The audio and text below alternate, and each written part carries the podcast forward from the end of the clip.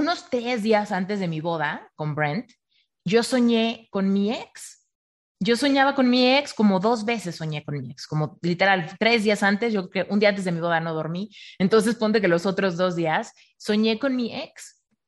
Y no creas que yo pensaba como de, oh no, será porque todavía lo sigo amando, será porque aún lo extraño, será porque no he sanado por completo. No, yo lo único que pensaba era como de, órale, este sueño, ¿qué, qué es lo que me muestra? Definitivamente ahorita estoy muy... Eh, muy motivada por el amor, por las promesas, la promesa que voy a hacer mañana, los lazos de, alma que estoy creando voluntariamente con mi, eh, con mi pareja actual.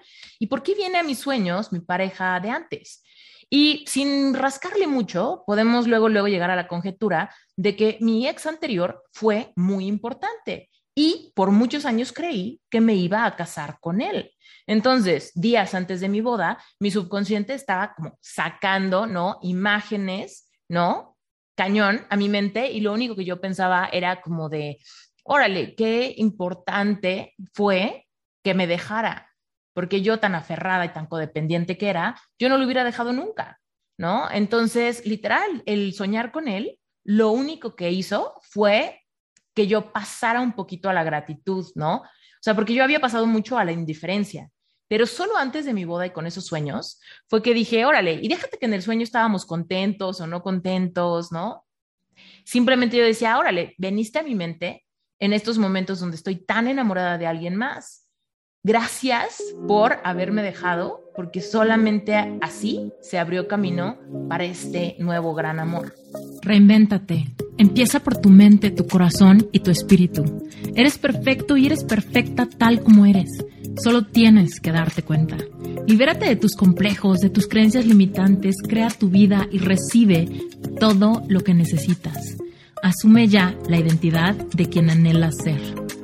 Yo soy Esther Iturralde, Life Coach Espiritual. Este es un espacio seguro para que recibas las herramientas, las epifanías y los parteaguas para que de una vez por todas te liberes del deber ser social, cultural o religioso. Mi misión es abrir brecha, hacer las preguntas incómodas para que conectes contigo y con Dios. El resto lo decides tú. Hoy te tengo un episodio espectacular. Te cuento que esto que vas a escuchar es el audio de una sesión en vivo que tuvimos para mi comunidad de relevante espiritual. Si tú no estás enterado de eso, te cuento que Reinventate Podcast, este podcast, tiene solamente un sponsor, solamente uno, y se llama Relevante Espiritual. Es mi grupo de estudio mensual, donde cada mes tratamos temas diferentes. Y el mes de abril se trató de codependencia amorosa y tuvimos una increíble sesión de preguntas y respuestas al respecto de la clase del mes. Bueno, el audio quedó tan bueno y las preguntas fueron tan buenas que te quiero compartir esto porque estoy segura que te va a ayudar. Así que sin más por el momento, arranquémonos con el episodio. Voy a empezar con la pregunta de Georgina. Buenísima. Dice, ¿podría mi pareja provocar mi codependencia o realmente todo viene de mí y de mis creencias. Fíjate, Georgina, tú y yo somos seres autónomos. Tú y yo tenemos la capacidad de decidir cómo queremos presentarnos al mundo, cómo queremos amar, cómo queremos ser amadas, qué es lo que toleramos y lo que no toleramos, cuáles son nuestros negociables y nuestros no negociables. Cuando pensamos que nuestra pareja está provocando la codependencia, muestra nuestra propia codependencia. Te voy a explicar por qué. Supongamos que tu pareja te dice, ay, es que quiero que estés ahí para mí, ay, es que quiero que me apoyes, ay, es que quiero que mm, me ayudes a seguir mi sueño, ay, es que quiero que me, que me declares más amor, ay, es que quiero que seas más romántica conmigo, ay, es que quiero que me avises dónde estás, ay, es que quiero, ¿no? Supongamos que tu pareja te hace mucho de ese tipo de cosas y genera que, que tú estés como en, esta, en este rollo de, de, pues casi, casi como de de consultar antes de pensar o sentir o actuar o hacer por tu propia autonomía. Pero el hecho de que tú estés de acuerdo con eso, o sea, el hecho de que tú entres a ese juego, que puede ser, ¿no? Que tu pareja esté esperando de ti mucha codependencia, porque lo traduce como amor, pero simplemente el hecho de que tú caigas en ese patrón de comportamiento demuestra que tú eres codependiente. ¿Por qué? Porque seguramente piensas, puta, es que si no hago esto que a él le hace feliz, o si no hago esto que él interpreta como amor, o si no me comporto de esta manera que a él le interesa mucho, esta relación se puede dañar o podemos pelear o se pudiera acabar, ¿no? Y entonces eso muestra mucha codependencia. Yo prefiero caer en la codependencia que él me propone, porque si no, lo pierdo o algo se estropearía en nuestra relación. Y tengo tanto miedo de eso que yo también soy codependiente. Entonces, digamos que cuando tu pareja provoca la codependencia y tú lo notas, es que los dos son igual de codependientes, solamente que de maneras distintas. Entonces, tú lo notas en él, pero no lo estás notando en ti misma. Ahora, ¿cuál sería la solución? ¿No? Porque no se trata nada más de decir, ah, ok, entonces yo también soy codependiente por entrar a ese juego. Entonces decimos, ¿qué onda? Se trata de que las relaciones sean desechables y si hay codependencia, entonces yo luego, luego abandono, lo dejo, me voy. ¿Qué onda con nuestra casa, nuestro negocio, nuestros hijos. Muchas cosas que pueden formar parte de esa relación. Y aquí la respuesta sería no, jamás la, la, primera opción, si hay amor, si hay amor, si tú amas a tu pareja y tu pareja te ama a ti, la, la propuesta o la invitación no es a tirar la toalla y desechar la, la relación como si no importara sino más bien la propuesta es invitar a nuestra pareja a tener nuevos acuerdos de convivencia y nuevas maneras de expresarnos amor. ¿Para qué? Para crecer la confianza. Y entonces, si tú confías en que yo realmente te amo por quien eres, se empieza como a soltar la tensión de la codependencia. Y si tú haces lo mismo, se empieza a soltar la tensión de la codependencia. Entonces, tú y yo podemos ambos rescatar nuestra autonomía y hacernos responsables de nuestra propia felicidad y entonces desde ese lugar decidir vivir vidas en paralelo juntos, ¿no? Vamos corriendo en la misma dirección, tenemos muchas metas en común. Comprar una casa, tener familia, hacer un viaje, poner un negocio, lograr libertad financiera, eh, irnos de vacaciones al otro lado del mundo. Veto saber, ¿no? Todo lo que pueden desear en pareja. Pero entonces es tú ser autónomo, yo ser autónoma, ambos nos procuramos cada quien su propia felicidad y decidimos que no hay nadie mejor para compartirlo que tú y que yo. ¿No? Y eso los va a hacer mucho más fuertes en magnetismo, en energía creadora, en ganas de salir adelante, ¿no? Todo eso. Entonces, el problema sería cuando tu pareja dice, no, no, no, a mí tus rollos raros no me gustan, tú a mí me tienes que avisar todo, si tú no actúas de esta manera, yo estoy sintiendo que estás cambiando y si estás cambiando, ¿qué está pasando? ¿No? Y entonces, en ese punto donde nos encontramos con que de repente nosotros empezamos a anhelar otro tipo de relación y nuestra pareja le tiene tanto terror al cambio que empieza a haber muchísimos pleitos, empieza a haber muchísima, eh, pues ahora sí que tensión en la relación, de repente empieza a haber muy pocos temas de conversación, empieza a bajar muchísimo la polaridad sexual, ¿no? Entonces ahí sí sería una relación que está entrando en decadencia simplemente porque están vibrando en una sintonía muy distinta. Entonces, Geo, si a ti te está pasando algo parecido, donde dices, híjole, es que como que mi pareja me estás, siento que, que me está haciendo codependiente y yo no quiero ser así, el primer paso sería traer a la mesa como esas dinámicas y proponer algo distinto, ¿no? Y si eso es receptivo, o sea, si tu pareja es receptivo a eso, pues ya estás del otro lado, porque ahí empiezan a crecer y a explorar los lenguajes del amor, explorar una polaridad sexual renovada, empezar a despertar la admiración por el otro, y todo eso puede ser súper bonito para darles un segundo aire juntos. Y por otro lado, si sientes que tú traes esto al tema y tu pareja te ve como que estás hablando en cantonés, no te entiendo, no sé a qué viene esto al tema, no sé qué es lo que esperas de mí y se empieza a generar tensión, pues ahí sí sería un foco rojo, ¿no? Donde tú te vas a sentir en una encrucijada. O me quedo como estoy para ya no hacer olas, o sigo haciendo olas y este tipo de disonancia de frecuencia entre él y yo empieza a ser cada vez más notoria. Y ahí sí es donde tú tienes que confrontarte con una, con una cosa bien importante. ¿Qué es lo que quieres para tu vida? ¿No? Tú quieres una pareja con quien hablen en chino, crean diferente, tengan valores diferentes, expectativas diferentes y estén todo el tiempo tratando de ignorar que hay una fricción o pues eventualmente llega el momento de tener conversaciones mucho más, eh, pues mucho más confrontantes, mucho más determinantes para el futuro de la relación. Obviamente esperando que si hay amor, eso no pase, ¿no? Pero también muchas veces cuando empieza a haber esta disonancia entre yo no quiero ser así, yo no quiero tener una relación con estas dinámicas, con estos celos, con este control, con este dramatismo, de repente el amor empieza a cambiar y sigue habiendo mucho cariño, pero de repente te empiezas a dar cuenta que ya no hay amor, que ya no hay amor eros, empieza a convertirse en este amor filio, nada más por la convivencia y porque pues porque has sido quizá una persona con la que has convivido mucho y vivido muchos momentos importantes de tu vida.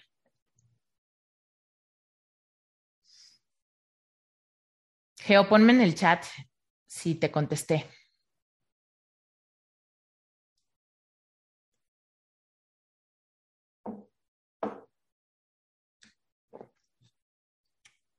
Bueno, espero que sí te haya contestado, Geo. Linda, Esther, ¿cómo terminar con la codependencia aun cuando la pareja ya terminó? Desde el lunes estoy soñando nuevamente con mi ex y siento que eso me quita energía y me bajonea. Estoy creando nuevos recuerdos, los sueños que tengo y ya no quiero seguir, y ya no quiero, quiero seguir adelante. Gracias. Ay, Linda, mira, primero tendríamos que pensar en qué son los sueños. Cuando tú y yo estamos soñando, lo que sucede es que entramos en un estado delta. Nuestro cerebro, que todo el tiempo está como sincronizado en ondas de frecuencia, entra en un momento de alta relajación. Y cuando estamos en esa alta relajación es cuando cosas revueltas de nuestro subconsciente empiezan como a salir a nuestra mente, ¿no? Entonces, de repente, cuando despertamos y recordamos que soñamos algo que no tiene nada que ver con lo que estoy haciendo ni con lo que estoy planeando, el sueño lo único que está haciendo es invitarte a la reflexión, ¿no? Entonces, por ejemplo, si tú soñaste con tu ex, que quizá había dolor, tal vez había pleitos y tal vez había momentos donde, no sé, tú quieres regresar o tú quieres trabajar en la relación y quizá él no, no te entiende, ¿no? Donde hay sufrimiento, tal vez esa parte del sueño, lo que podríamos rescatar para que tú sientas que sigues hacia adelante, es decir, a ver, este sueño no es un mensaje de mi ex, simplemente este sueño me está trayendo a la superficie algo que quizá aún me falta sanar y trabajar. Pero de repente valdría la pena, si tú ya no quieres seguir mirando hacia atrás, pensar en cómo sanar esto me ayuda en mi futuro, ¿no? Porque muchas veces tenemos la, idea de que si seguimos sanando cosas que tienen que ver con nuestro ex, seguimos mirando hacia atrás y nos estamos, y estamos postergando la manifestación del futuro que queremos crear. Cuando en realidad todo esto que viene de los sueños no es algo que tengas que ir a decirle a tu ex que soñaste con él y qué significará. O sea, muchas veces eh, todas estas marañas, que no digo que lo estés haciendo tú, pero hay veces que no, este sueño puede ser una señal y quiere decir que tal vez hay algo, o quiere decir que tal vez todavía no hemos cerrado el ciclo, ¿no? Empezamos a, a hacer conjeturas erráticas en nuestra mente. Lo que yo te invitaría a hacer es, dependiendo qué estaban haciendo en el sueño, ¿no? Tal vez estaban contentos, tal vez estaban peleando, tal vez eran los momentos dorados de la relación, tal vez eran los peores momentos de la relación. Yo te diría, ¿este sueño me invita a sanar algo? Y si sí, el hecho de sanar eso, ¿qué, me, qué logra en mi futuro? ¿Cómo me acerca sanar lo que viene el sueño a acercarme a los sueños que quiero manifestar? Me parece que tú me dijiste algo en Instagram de que en el sueño tú le estabas rogando. ¿Sí? ¿Eso es cierto?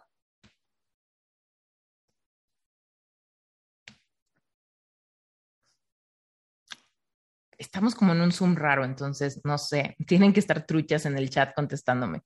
Pero bueno, el punto es que creo que algo así me dijiste en el chat. Y si eso es cierto, yo te diría, esas escenas donde quizá tú estabas poniéndolo a él primero que a ti, ¿no?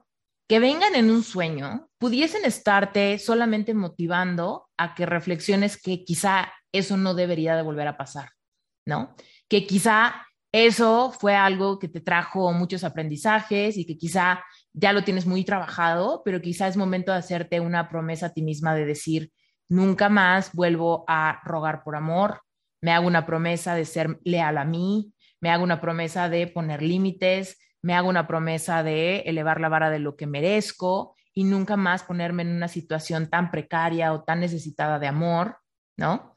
O, por ejemplo, no sé qué le pedías a tu ex, pero prométete, por ejemplo, todo aquello que le pedía a mi ex, tal vez paciencia, amor, comprensión, quizá, no sé, que viera las cosas desde otro punto de vista, todo eso quizá sería momento de que te lo des a ti, ¿no? Y quizá esos, esos momentos dolorosos que de repente vienen en sueños te están motivando a decir, ok, mi ex ya quedó atrás, yo ahorita voy hacia adelante, yo ahorita quiero manifestar mi vida, yo esta carpeta ya la había cerrado, ¿por qué estoy soñando con esto? Permite que tu subconsciente te muestre en la reflexión cuál es el aprendizaje, cuál es el motivo de que una imagen salga a la superficie, ¿no? Tal vez es momento de hacer acuerdos de ese tipo y decirte, ¿sabes qué? Yo voy a ser sumamente paciente conmigo, voy a hacerme caso, voy a darme amor, voy a ponerme primero que nadie, voy a, voy a ver las cosas desde varios puntos de vista, ¿no? Y entonces, de esa manera, ya le bajas la carga a que sigo regresando a, con tal persona, no ha acabado la historia, en qué momento se neutraliza. En el momento en el que todo lo que recuerdes ya no piensas cuál es el significado que tiene que ver con él, sino, no, cuál es el significado y cómo esto tiene que ver con mi futuro, con mi futuro nada más. Y de esa manera, Linda, tú ya no estás siendo codependiente. Tú más bien estás permitiendo que lo que venga en tus sueños venga, porque no hay forma de controlarlo, y simplemente decir, voy hacia adelante con esto. Y te quiero contar algo rapidísimo, Linda. Yo, unos tres días antes de mi boda con Brent, yo soñé con mi ex yo soñaba con mi ex como dos veces soñé con mi ex, como literal tres días antes, yo que un día antes de mi boda no dormí, entonces ponte que los otros dos días soñé con mi ex.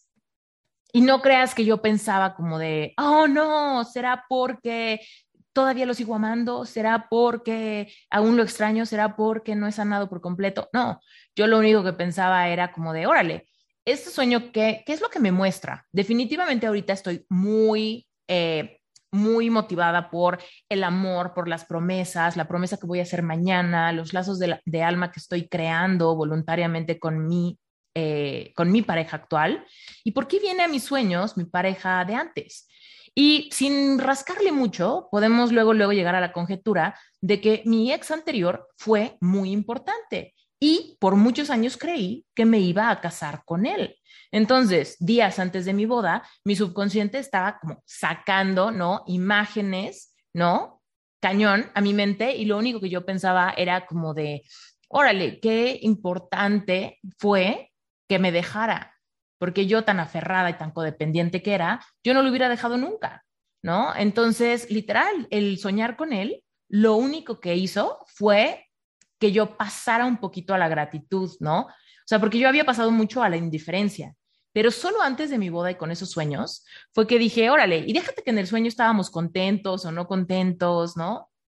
Simplemente yo decía, órale, veniste a mi mente en estos momentos donde estoy tan enamorada de alguien más. Gracias por haberme dejado, porque solamente así se abrió camino para este nuevo gran amor, ¿no? Interrumpo este episodio rapidísimo solamente para decirte que tenemos un evento en puerta. No sé cuándo estés escuchando este episodio, pero si lo estás escuchando antes del 6, 7 y 8 de mayo del 2022, tienes que saber que esos días, ese fin de semana, tenemos un evento que se llama Tu historia, tu poder, sanando el abandono. Yo sé que el abandono a veces es una palabra que suena muy fuerte, pero créeme, todos los seres humanos, tú y yo, tenemos en cierta medida una herida de abandono, que es lo que se sana cuando hacemos reconexión con niño o niña interior. Es un tema fascinante y déjame decirte que si te estás identificando con este episodio, o si has pasado por situaciones parecidas, o si alguna vez te has hecho preguntas al respecto de tus relaciones amorosas que tienen que ver con esto, este evento es para ti, porque muchas veces la codependencia amorosa tiene sus raíces en el abandono. Por eso nos hacemos codependientes, porque no hemos trabajado el abandono que alguna vez sentimos, sufrimos, experimentamos y nunca trascendimos. Es más, quizá ya hasta se nos olvidó y ni siquiera nos acordamos bien, pero vamos por la vida como adultos generando dependencias amorosas porque tenemos la sensación o el conocimiento de que el abandono es posible porque ya lo experimentamos en alguna circunstancia. Entonces, bueno, si esto te interesa, las, eh, la liga está en las notas del episodio. Lánzate a sherpacertification.com y vas a encontrar toda la información de este maravilloso evento de tres días. Está súper, súper económico. Métete a la página y sigue tu intuición a ver si este evento es lo que estás buscando. No le di más vueltas al tema. Pero te digo, el subconsciente no nos va a pedir permiso para sacar imágenes. Solo somos tú y yo que si tenemos la intención de seguir hacia adelante con nuestra vida, vamos a agarrar y decir, este sueño no significa codependencia, este sueño no significa que lo sigo amando, este sueño no significa que no he sanado, este sueño, ¿en qué me ayuda para seguir adelante? ¿Qué es lo que me está mostrando que todavía tengo que sanar? ¿O qué es lo que me está mostrando que no me he dado yo a mí misma? ¿Va? Espero que te sirva. Muy bien. Perfecto. Acá tenemos otra pregunta de espectador anónimo. Dice, ¿cómo puedo poner límites con mi pareja sin hacerlo porque Ah, sí, sí, ya, perdóname. Vuelvo a leer porque estoy leyendo mal. ¿Cómo puedo poner límites con mi pareja sin que hacerlo provoque alguna pelea o conflicto? Siempre que trato de poner límites, mi pareja piensa que ya no la quiero y que no quiero estar con él. Ok. Mira, lo que pasa es que tenemos que mejorar y trabajar nuestras herramientas de comunicación. Te voy a contar una herramienta que yo creo que te va a ayudar mucho y a mí me ha ayudado muchísimo a comunicarme con mi esposo. Se llama el Enneagrama de las Personalidades. Díganme en el chat quiénes conocen el Enneagrama de las Personalidades, mientras que rápidamente les cuento a los que no saben qué es. El Enneagrama, bueno, el nombre Enneagrama viene de nueve, N de nueve. Entonces, el Enneagrama es una estructura de nueve tipos de personalidades diferentes en las que nos dividimos todos los seres humanos. Dentro de esos nueve eneatipos hay subtipos, dependiendo las alas, ¿no? Si tú sabes que es el Enneagrama, sabes a qué me refiero con las alas. Si no, eh, te recomiendo muchísimo que compres un libro del Enneagrama o que te metas en internet, en Google, busques Enneagrama y vas a ver una, un diagrama como de una, un tipo de estrella, haz de cuenta, que tiene los nueve picos y esos picos eh, tienen como picos al lado, ¿no? Entonces, digamos que todos los seres humanos nos dividimos en nueve tipos de personalidades y dentro de esas personalidades, por supuesto, hay variantes. Todos somos únicos e irrepetibles y todos somos diferentes. Sin embargo, sí hay personas que pensamos muy parecido según la perspectiva con la que vemos el mundo. Entonces, te cuento que haz de cuenta que el enneagrama es como que tenemos lentes de diferente cristal y entonces yo veo el mundo medio amarillito, tú ves el mundo medio rosita, alguien ve el mundo medio azulito, ¿no? Es como si nos pusiéramos unos cristales, ¿no? Que vemos el mundo desde cierto tipo. Y aquí quiero hacer un paréntesis. ¿Alguna vez les ha pasado decir, es que es sentido común hacer las cosas de tal manera y que la otra persona dice, no, eso no es sentido común para mí. Yo lo que hice fue lo que me parecía sentido común. Y tú dices, ¿que en qué cabeza cabe? Y la otra persona dice, es que a quién se le ocurre, ¿no? Es porque el sentido común realmente existe dentro de eneatipos. Si alguien es de tu mismo eneatipo, probablemente esté muy de acuerdo contigo en cómo ve el mundo, en cómo ve las obligaciones, los, las personas buenas o malas, quién hizo las cosas bien o mal, lo que es justo o injusto, ¿no? Porque vemos la vida desde cierta perspectiva. Pero ¿qué pasa cuando somos de diferente eneatipo? De repente algo que a ti te parece muy normal, para la otra persona le parece un insulto.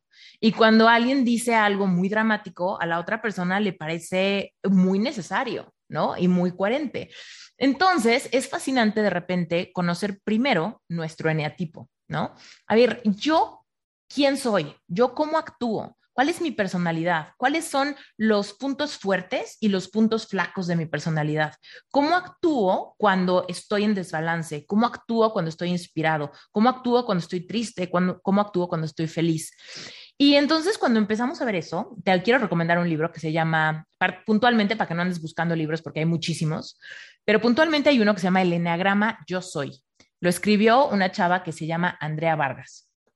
Y entonces ese libro explica, ¿no? Y divide cada, cada eneatipo, te dice, ¿Cómo espero que me traten? ¿Qué es lo que le pido a la gente? ¿Cuál es mi queja del mundo? ¿Cuál es mi punto ciego? ¿Cómo estoy en desbalance? ¿Cómo estoy bien? ¿Cómo estoy mal? Eh, ¿Cómo me convertí en este neatipo? Y de repente vas a ver que es como una radiografía de ti, de tus actos, de lo que te la pasas pidiendo al mundo, de lo que no entiendes, de lo que te desespera de los demás. Después de eso, que es una gran herramienta de autoconocimiento, funciona muchísimo para elevar las relaciones que más nos interesan. Las relaciones amorosas son una de ellas. Entonces, conocer el eneatipo de tu pareja es sumamente importante, porque entonces ya sabes cómo reacciona tu pareja ante ciertas acciones que para ti te parecen de lo más normal y de lo más coherentes y de lo más legítimas. Y tu pareja las puede ver muy, muy duras, muy crueles, muy, muy secas, muy faltas de tacto, por ejemplo, ¿no?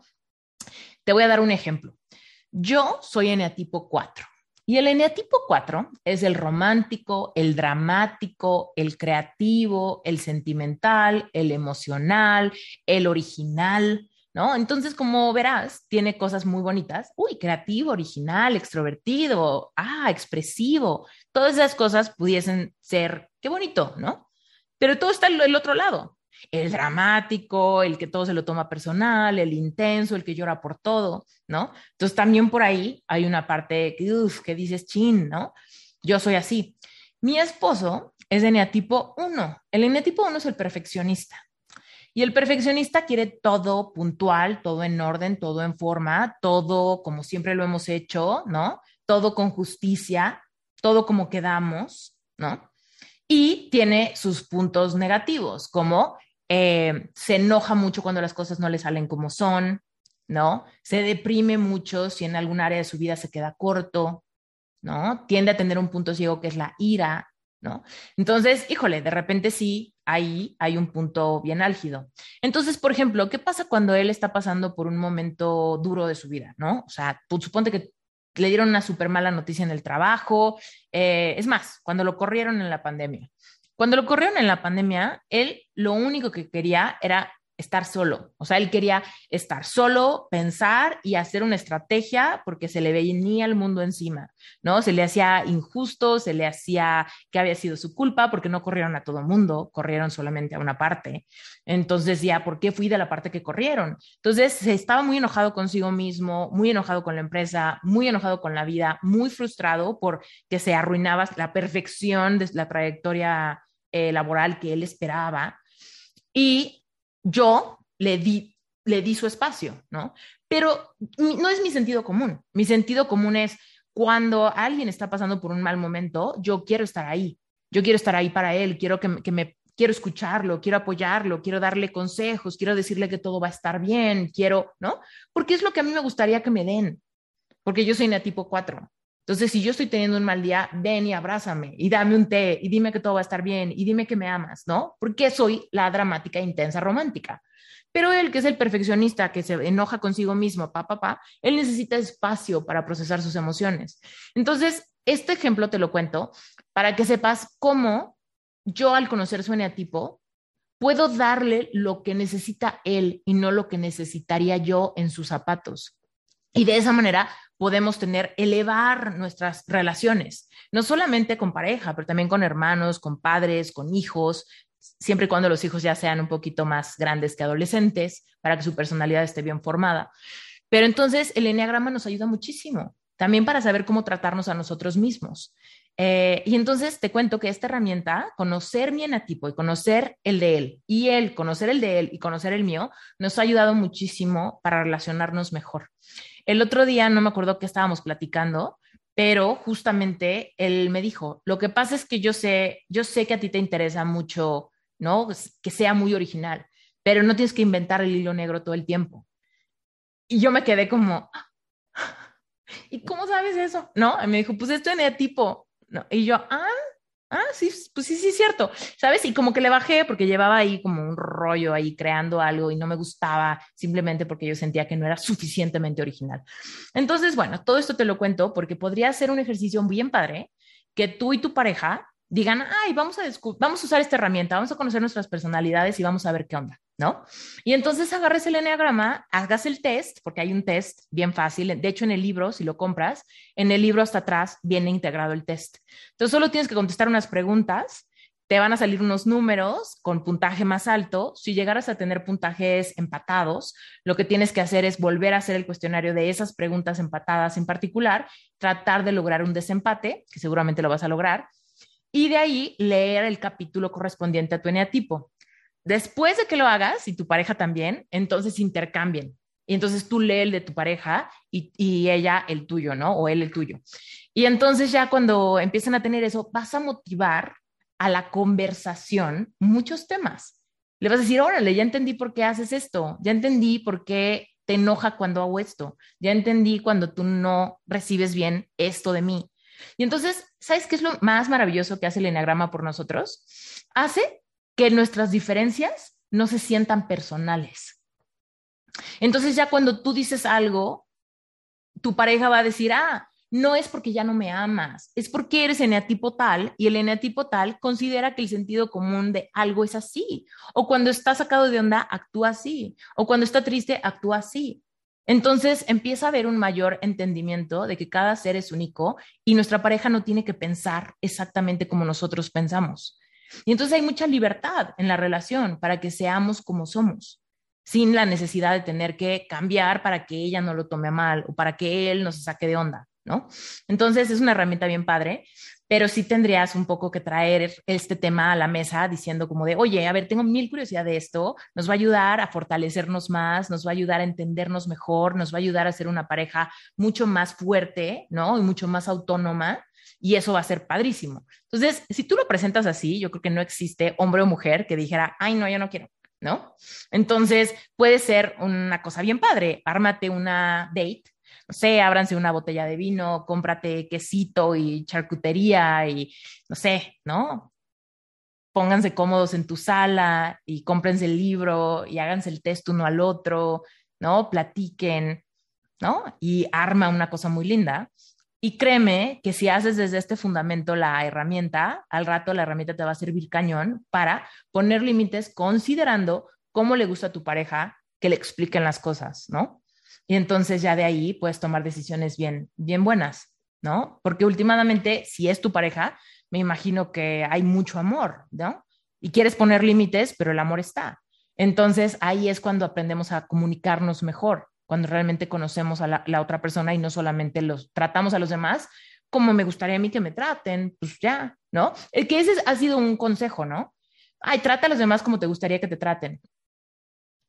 Sí, pero hay mejores maneras. Cuando nos conocemos mejor, sí podemos tratar a mi pareja como a mi pareja le guste que lo traten.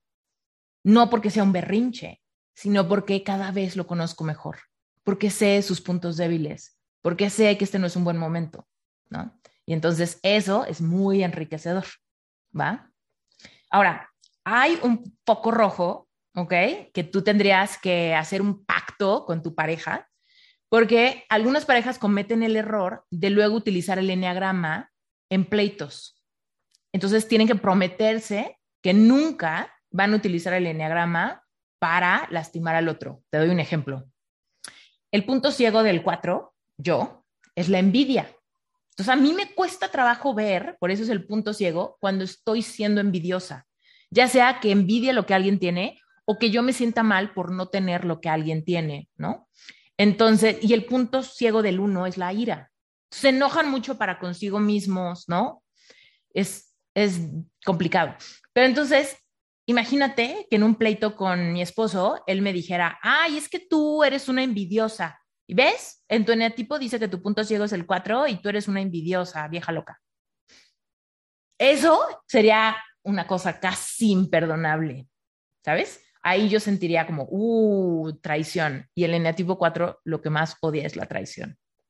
¿Me explico? Es como algo que tú y yo construimos en momentos de intimidad, lo usas en mi contra eso sería como, uff, ¿no? Entonces, ten cuidado con eso. Si van a usar el enneagrama, prométanse nunca utilizar nada de lo que aprendes en el enneagrama cuando llegaran a tener alguna diferencia fuerte o algún pleito, ¿no? Porque las palabras nunca se las lleva el viento, ¿va? Ok, Susi dice, a ver, tuve una relación tóxica, codependiente con un ex. Después de todo y otras relaciones, nos seguimos viendo y la relación está muy padre, como de los mejores amigos, porque nos conocemos perfecto.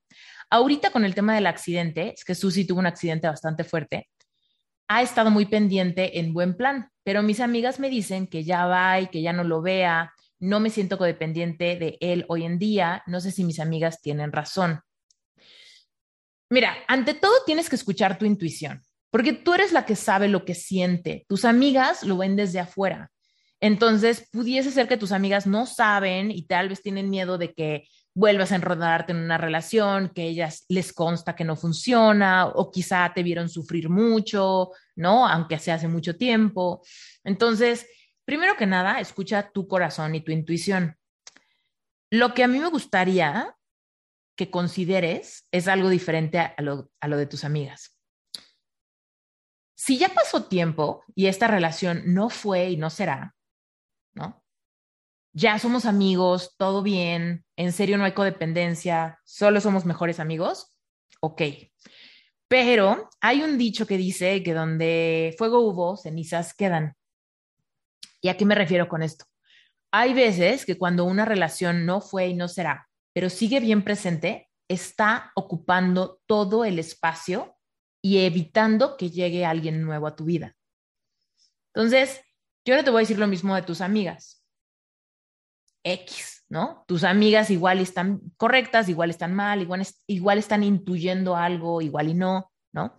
Tú decides, pero considera eso que quizá esta persona que está muy pendiente de ti, te cuida, se mandan mensajitos, quizá te va a ver, quizá te ha llevado flores en tu recuperación, ve tú a saber, quizá está ocupando energéticamente el espacio de una nueva pareja sin ser tu pareja. Y yo no sé, Susi, qué onda con los anhelos de tu corazón. Igual y tú me dices, ay, pero yo ahorita tener pareja, la verdad es que ni me interesa. Pero tú y yo sabemos que todos los seres humanos hemos nacido para amar y ser amados en tres niveles. Primer nivel, agape, que es el amor espiritual, universal, de ser parte de un universo más grande que nosotros, es el amor que Dios siente por nosotros, el amor que nosotros sentimos por Dios. Ese es el amor agape, ¿va? Después viene el amor filio, el amor filio es este que sentimos por nuestra tribu, por nuestra familia, por nuestros amigos, ¿no? Por nuestros compatriotas, ¿no? Una vez te ha pasado estar en otro lado del mundo y encontrarte un mexicano y decir, ah, ¿no? Aunque no lo conozcas, es amor filio, ¿ok? Bueno, y la punta de la pirámide es el amor eros. El amor eros, como su nombre lo indica, es este amor erótico, es este amor que está enraizado con respeto, con admiración, con deseo, con pasión. Es ese amor que tenemos solamente por un amante. Que ese amante sea también tu gran amigo y también tu compatriota y también parte de tu tribu, ¿no? Qué padre. Pero lo más fuerte de todo y por lo que es tu pareja es porque hay un amor erótico ahí, ¿va? Entonces, en la experiencia de vida, todos necesitamos los tres. Cuando alguien dice, ay, mira, yo soy ateo, y además me la paso perfecto con mis amigos y con mi pareja, está perdiendo. Ay, no, yo la verdad es que creo en Dios cañón, no tengo un solo amigo y tengo una relación pésima con mi familia, pero pues mira, yo con mi pareja tengo, están perdiendo. Y la gente que dice, no, es que yo tengo un camino espiritual súper bonito y tengo una comunidad padrísima, todos los días tengo plan y tengo un grupo de amigos espectacular, pero amoreros, no, mira, yo mejor sola que mal acompañada, ¿no? Cuando hay personas que dicen eso y se quieren prescindir de un escalón de la pirámide, están perdiendo algo y seguramente es por algún tipo de miedo no descubierto. Entonces, todo esto te lo digo sin saber si en ti hay anhelo de una nueva pareja. Supongamos que sí hay anhelo de una nueva pareja. Tenemos que asegurarnos de que hay espacio para esa pareja y que no hay energía de conflicto en nuestra vida, algo que esté ocupando ese espacio. Hay gente que dice, ay, pues es que mira, no vamos a funcionar nunca como pareja, ya lo intentamos y no funcionamos como pareja, pero seguimos hablándonos todo el día, somos súper amigos, nos apoyamos un montón, cuento con él, él cuenta conmigo, ¿no? Y pensamos, no, no hay daño en eso. Pero por un lado, energéticamente está ocupando muchísimo espacio de nuestra vida, de nuestra mente y de nuestro corazón. Sobre todo cuando ya hubo alguna vez relaciones sexuales, besos, palabras bonitas, ¿no? Entonces, independientemente de lo que tus amigas piensen, considera eso, igual te di tarea, y después también pon sobre la balanza que tal vez él tenga algún interés, independientemente de lo que te diga, tal vez él te dice, sí, súper amigos y ya, pero quizá él tenga un interés mayor y quizá esto pueda lastimarle. Y piensa, ¿qué pasaría con esa amistad, no? Si llegara alguien más. ¿Podrías tener el mismo ritmo con esa amistad si llegara alguien más a enamorarte por completo? ¿No? Entonces te dejo eso de tarea. Creo que las preguntas nuevas quedan hasta arriba. A ver. Voy ahí, las preguntas con más votos. Entonces, Elizabeth, ¿cómo evitar esta codependencia desde que conoces a una nueva persona? Excelente pregunta. La clave es que tú siempre te responsabilices de tu felicidad, de tu felicidad, que tú te conozcas tanto internamente, y te recomiendo, por ejemplo, el libro del Enneagrama para que te conozcas muy bien, pero que tú tengas bien claro cuáles son tus sueños. ¿Cuáles son tus sueños? ¿Qué es lo que tú anhelas? ¿Qué es lo que tú quieres? ¿Cuáles son tus negociables y tus no negociables cuando se trata del amor de pareja? Entonces, pensamos que tú quieres viajar por el mundo. Pensemos que tú quieres poner un negocio. Pensamos que tú quieres tener hijos o al revés, no quieres tener hijos. Pensemos que tú quieres, eh, no sé, tus no negociables es, híjole, que tu pareja, no sé, sea muy, compenetre con tu familia, ¿no? O sea, con tus papás, ¿no? Que tu pareja se lleve bien con tu familia porque es bien importante para ti eso. Entonces, imaginemos que conoces a alguien y desde el inicio te das cuenta que esa persona no quiere tener hijos y tú sí. Y de repente ahí empezamos a decir, no, no, no, no veo, tal vez cambia de opinión, sigo adelante a ver qué pasa, ¿no? O te das cuenta que no le gustan los animales y tú tienes cinco gatos y los amas y este cuate no puede ni verlos porque le dan miedo y ya sabes. Y entonces ahí es como de, a ver, ¿Qué tanto es mi necesidad de amor y estoy ya comprometiéndome en una codependencia, incluso sin que me la pida? ¿Y qué tanto puedo serme fiel a mí y decir, órale, tú tienes derecho de ser quien eres y que no te gusten los animales, que no quieras viajar, que no quieras tener familia, ¿no? Y no pasa nada, simplemente sigue tu camino y yo sigo el mío porque claramente no somos el uno para el otro. Y déjame decirte que al inicio es el punto más fácil es el punto más fácil donde podemos decir, ah, foco rojo, aquí somos bien diferentes y eso es un no negociable para mí, aunque me encanta si estás guapérrimo o guapérrima. Perdón, pero claramente no somos el uno para el otro. Y entonces sigue tu camino.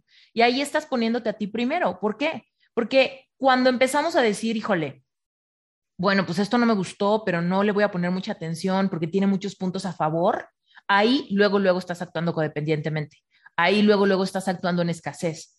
Híjole, como que no tiene esto, pero pues no ha llegado nadie en seis meses, entonces le voy a dar más chance a ver si con, con el tiempo le empiezan a gustar los gatos, ¿no? Y de repente empieza el resentimiento y de repente ¿no? Ya, ya estamos súper enredados en una relación y terminarla es cosa muy difícil y ya estamos muy apegados, pero es que sigo resentida porque pues yo sí quiero tener hijos, ¿no? Y entonces ahí ya se lleva, llegamos a la codependencia de las ligas mayores, ¿no? Pero entonces desde el inicio es el mejor momento. Solamente tú tienes que estar bien clara qué es lo que quieres y qué es lo que no quieres en tu vida. ¿No? ¿Qué tipo de hombre quieres? Y, tú tienes derecho de querer lo que quieras. Tal vez un no negociable para ti es que a ti te encanta bailar y quieres que tu pareja le guste bailar. Déjate que baile bien o mal, pero cuando menos que se rife y que baile contigo, ¿no? Pero de repente te invita a una boda y vas y el cuate te dice, no, yo no bailo, pero nunca, pero ni aunque me den un millón de dólares, ¿no? Y ahí es un momento como de, estamos empezando, tú no me debes nada, yo no te debo nada, no vivimos juntos, no tenemos hijos, no tenemos planes, tú y yo tenemos tres meses de andar saliendo, ¿no? Y ahí es cuando dices, ay, Esther, pero solamente por bailar. Es que no tenemos que comprometer nada. tenemos que ser nosotros este como guardián de mis anhelos, de mis deseos, de mi personalidad, de lo que yo busco en una pareja. Y entonces no es que lo rechace, es simplemente le deseo lo mejor en su camino a encontrar a alguien con quien, ¿no? Ahora, por el contrario, tal vez a ti no te gusta bailar y a él tampoco. Y de repente, no manches, van a una boda y los dos dicen, en el momento que todo el mundo se va a bailar, tú y yo eh, nos damos un paseíto por el jardín, o tú y yo nos sacamos fotos, o tú y yo platicamos increíble. ¿Por qué? Porque ni a ti ni a mí nos gusta bailar y somos el uno para el otro. ¿Me explico? Entonces, si no quieres ser codependiente desde el inicio, tienes que ser muy honesta con las personas que se acerquen a ti y lo que tú quieres. Y cuando veas esos focos rojos, tienes que ser bien fiel a ti. No sé si hayan, quienes hayan leído mi libro, pero ahí en el libro yo cuento que cuando yo ya estaba como que del otro lado, de haber sanado el tema con mi ex, estaba muy deseosa de manifestar amor. Y saqué mi perfil en Tinder y salí con varias personas, pero puntualmente dos fueron bien importantes para mí, o sea, me encantaban, físicamente me encantaban, en papel me encantaban, físicamente, mexicanos viviendo cerca de mi casa, de la edad que me gustaba, sus amigos increíbles, su familia increíble, todo muy bien. Pero, por ejemplo, algo que yo estaba haciendo el ojo, me estaba haciendo ciega, era que no tenían las mismas creencias espirituales que yo. Ambos eran católicos, clase mediera mexicana, que como que ni son muy católicos, pero por costumbre son católicos, pero no saben ni por qué son católicos, así. Y yo imagínate, yo soy bien intensa en eso. Yo fui católica, luego fui cristiana, las leyes universales, la espiritualidad consciente, es lo que más me apasiona. Entonces, imagínate que en esos momentos que yo andaba como que débil en términos de mi codependencia, cuando llegan ellos me apantallaron muy cañón y yo, ¿qué hacía? Yo creo que esto todavía no se los cuento, ¿no? Yo creo que más adelantito, ¿no? Más adelantito, porque ahorita está muy intenso empezar a hablar de esto. Cuando yo en realidad en una conversación de lo más casual puedo sacar estos temas. Pero ahí yo andaba como que, uh, uh, uh. ¿por qué? Por codependencia. Y apenas estábamos iniciando, no me debían nada, no me habían prometido nada. De hecho, nunca llegamos a ser novios formalmente, solo salíamos. Entonces, imagínate que yo desde ahí ya estaba un poco como que, como que limitándome, censurándome para no espantarlos. ¿Por qué? Porque ya estaba generando un apego. Ya salí contigo varias veces, me la he pasado súper bien, no quiero espantarte con nada quiero seguir explorando esto, estoy muy deseosa de amor. Y entonces ahí es cuando me di contra la pared durísimo, porque eventualmente ambos me dejaron de hablar, ambos me rechazaron, veto a saber por qué, ¿no? ¿Qué les pasó por la mente? Porque ni siquiera me enteré, solo de la nada fue como, bye, ¿no? Eh, cuento la historia con mucho más detalles en el libro y con mucho más reflexión, pero justamente me di cuenta de eso. Yo estaba, sin que ellos ni siquiera me lo pidieran, yo ya estaba comprometiendo cosas por miedo a ser rechazada por mi proclividad codependiente. ¿Ok?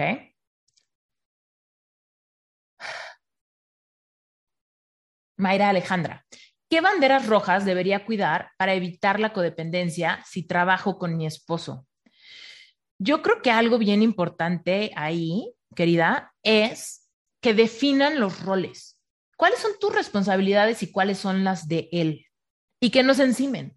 Porque, por ejemplo, imaginémonos que él se encarga de toda la parte de declarar impuestos, suponte, ¿no? Todo el tema de impuestos en tu país y demás. Y tú estás pisándole los callos. Oye, ¿ya lo hiciste? Oye, ¿ya lo hiciste? Oye, ¿ya lo metiste? Oye, ¿lo hiciste bien? Oye, eh, mejor hay que hablarle al contador. Oye, pero es que no te vayas a equivocar. Oye, pues ya lo hice yo, ¿no? Eso sería muy tóxico, ¿no? Que estén como pisándose los callos entre que a mí me toca esto, pero lo terminas haciendo tú, pero tú haces esto y lo, lo termino, me, termino metiendo mi cuchara yo. Entonces, definan cuáles son las fortalezas de cada quien y demuéstrense respeto en tanto a que hay confianza, confianza de que lo vas a hacer bien, confianza de que lo vas a hacer en tiempo y forma, y yo no me tengo que meter ni a criticar cómo lo hiciste, ni a qué hora lo hiciste, ni a quién le pediste ayuda, ni nada, ¿no? Confío completamente que eso te toca a ti y lo mío me toca a mí, ¿no? Y entonces, así, de esa manera, dejar de pisarse los callos. A muchas personas, no sé si sea tu caso, querida, pero a muchas personas con la pandemia, por ejemplo, les tocó trabajar home office desde casa. ¿no? En ese caso, o sea, si de plano trabajan en el mismo negocio y aparte en el mismo espacio, yo creo que sería muy sano que tuvieran como una división, ¿no? Yo en el estudio y tú en la recámara, ¿no? Yo en, yo en el estudio y tú en el comedor, como para no verse todo el tiempo. ¿Por qué? Cuando trabajamos con nuestra pareja, hay algo que pasa con la polaridad. Mira, es como dos imanes que se atraen o se repelen, ¿no? Cuando tú los pones de cierta manera se atraen, cuando los pones de cierta manera se repelen. Pero ¿qué pasa cuando dejamos dos imanes juntos mucho tiempo? Hagan este experimento si tienen tiempo, cómprense unos imanes y dejen, júntelos así mucho tiempo, todos los días, cuando los veas, cuando los veas. Si dejas pasar un rato, no sé, unos meses, te vas a dar cuenta que pierden su polaridad, pierden su magnetismo y también pierden su repele empiezan como a, a como neutralizar las cargas. Entonces, muchas veces en la pareja, cuando estamos tanto tiempo juntos, en el mismo espacio, hablando de lo mismo, con las mismas metas, luchando con el mismo cliente, de repente perdemos la polaridad y terminamos siendo compañeros de trabajo y roommates que amantes, ¿no? Entonces, ten cuidado con eso, protege mucho la polaridad con un poco de espacio y definiendo esos roles y pues obviamente poniendo expectativas y límites. Esto es lo mío, please no te metas acá. Ni me presiones, ni me critiques, ni me preguntes, ni me nada, porque esto es mi parte, ¿no? Y la otra persona también. Cuando he dado este consejo, algunas personas me dicen, híjole, la verdad es que entonces va a quebrar el negocio. Va a quebrar el negocio porque la neta a él se le olvida todo, no lo hace bien o ya pasó varias veces que perdimos clientes porque a él se le olvidó, ¿no? O algo así. En ese caso, si llegara a suceder así, pues habría que hacer una disolución, como cualquier sociedad. Si tú te asocias con alguien y no te gusta cómo trabajan o no confías que hacen un buen trabajo en su área, pues no quieres asociarte con esa persona, ¿cierto? Entonces, ahí, pues, esa sería mi recomendación, cosa que sé que no es para nada sencilla, ¿no? Pero asumamos que no es eso, asumamos que tú respetas a tu pareja, tu pareja te respeta a mí, quizás solamente sería un área de poner bien límites, tanto de qué haces tú, qué hago yo y en dónde, ¿no? En dónde trabajo yo y en dónde trabajas tú. Porque si están así, trabajando uno al lado del otro con su computadora, hablando todo el tiempo, viendo la tele todo el tiempo, comiendo todo el tiempo, divirtiéndose juntos todo el tiempo y durmiendo juntos, lo menos que van a tener es ganas de tener relaciones sexuales después de un rato. Areli, Esther, ¿qué hago si yo, vi, si yo vi muchas banderas rojas al inicio de mi relación y las dejé pasar? Y ahora tengo ocho meses de relación, pero sí aguanté muchas cosas al inicio.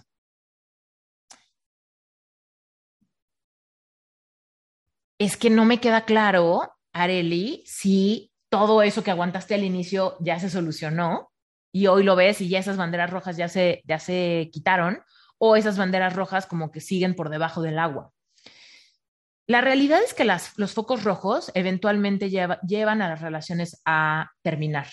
Fíjate, en mi curso de Picard, una de las cosas que primero hacemos es pasar por un módulo donde identificamos todas las, todos los focos rojos, ¿va? Focos o banderas, le decimos igual, ¿no? Focos o banderas rojas. Entonces, ¿por qué hacemos este ejercicio? Porque muchas veces llegan pensando que es que ese último pleito, o es que me enteré que me fue infiel, o es que, eh, no sé, de, la nada me terminó porque se enamoró de alguien más, o es que, no sé, no sé, en Navidad nos peleamos horrible, no nos, no nos, levantamos de eso y de repente ya terminamos, ¿no? Y de repente pareciera que fue ese momento, o esos últimos tres meses, o ese último gran descubrimiento, ¿no? Y en realidad lo que les digo es, no, seguramente esta relación desde el inicio estaba sumamente débil, desde el inicio no estaba bien cimentada. Vamos a buscar, vamos a ir a hacer un viaje en el tiempo y vamos a rescatar todos los focos rojos que no viste en su momento. Y entonces ahí vienen los focos rojos. Ay, sí, es que cuando me llevó a su casa no me presentó con su familia. Ay, sí, es que nuestra primera relación sexual fue horrible.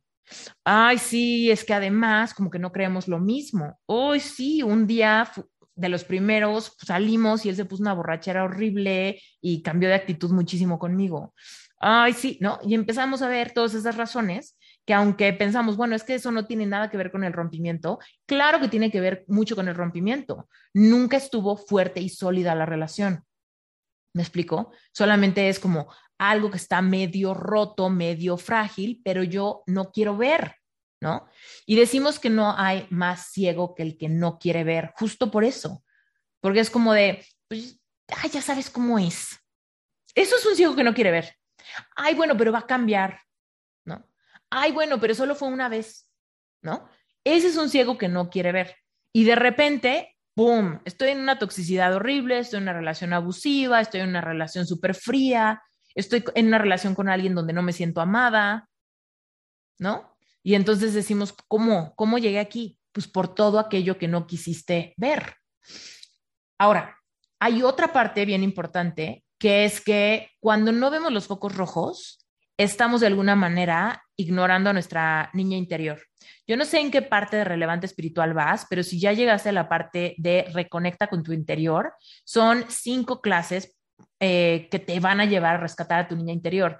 Entonces, muchas veces dentro de nosotros hay esta parte tierna, ingenua, deseosa de amar, de divertirse, de conectar, ¿no? Y cuando nosotras como esta figura adulta no vemos focos rojos, es como que estamos diciéndole a nuestra parte más preciada como de, no pasa nada, confórmate con eso, no pasa nada. Mira, ah, mira, esto mejor que nada, ¿no? Esto mejor porque si no, no hay nadie. Y entonces aguantamos un montón de cosas y vamos un poco, no solamente están construyendo una relación bien frágil, que no está bien cimentada, sino que al mismo tiempo, sin que tu pareja tenga nada que ver, nosotros estamos continuamente bajando nuestra autoestima, bajando nuestra autoestima, bajando nuestra autoestima y cada vez nuestra tolerancia a los focos rojos se vuelve más grande. O sea, al principio no viste que como que no te presentó, que como que un día no te habló, que como que un día te dejó plantada, que como, ¿no? Y de, ah, bueno, no pasa nada, estamos iniciando, bueno, no pasa nada, eso estuvo raro, no pasa nada, estaba muy estresado, ¿no? Pero de repente empezamos a generar más tolerancia. Y al rato es, ay, pues me gritó horrible, pero pues no pasa nada, ¿no? Aguas con eso. Ahora, como te mencioné, no sé si esos focos rojos se arreglaron de alguna manera o cómo va tu relación, que dices que ya llevas ocho meses. Ojo, no soy adivina y puede ser que tal vez haya sido quizá un mal inicio, que tal vez haya sido algo raro, que él también vio focos rojos en ti, pero de alguna manera ¿no? O sea, como que ya se comprometieron, como, que adaptaron más o ya tuvieron conversaciones complicadas, ¿no? Si ese es el caso, pues te deseo el, el mejor, el mayor éxito posible en tu relación. Clara, en una relación de matrimonio, cuando ya se vive en ese estado de codependencia, ¿cómo cambiar la situación sin que la otra persona sienta que se está dando una separación entre los dos? es que sabes que, Clara, tú no puedes controlar lo que la otra persona siente. Si sí se está dando una separación, porque acuérdate lo que contesté hace rato, tú puedes hacer muchas cosas en tu relación. Tú puedes traer herramientas nuevas, tú puedes proponer libros, tú puedes proponer cursos, tú puedes proponer otro tipo de dates, tú puedes proponer otro tipo de conversaciones, tú puedes proponer crecimiento, tú puedes proponer espiritualidad, tú puedes proponer polaridad, tú puedes proponer un montón de cosas para elevar la relación y salir de la codependencia. Y si tu pareja es receptiva a eso, está padrísimo, porque en vez de sentir una separación, lo que van a sentir ambos lados es una transición ¿Ok? Entonces es muy diferente cuando llega una pareja y te dice, como el ejemplo del enneagrama, ¿no?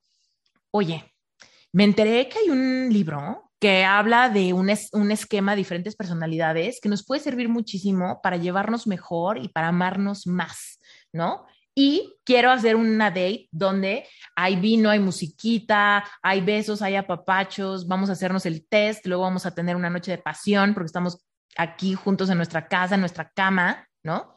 tu pareja no va a sentir una separación, al revés. Muy probablemente tu pareja va a decir, órale, ¿qué le pasó a Clara que hoy anda, pero con todo y me siento muy amado y me siento súper eh, prendido y me siento súper motivado y pues vamos a ver qué es esto del enneagrama. Yo no sé qué es, pero puta, la vi guapísima y se puso algo sexy para mí. Uf, ¿no? No va a sentir una separación.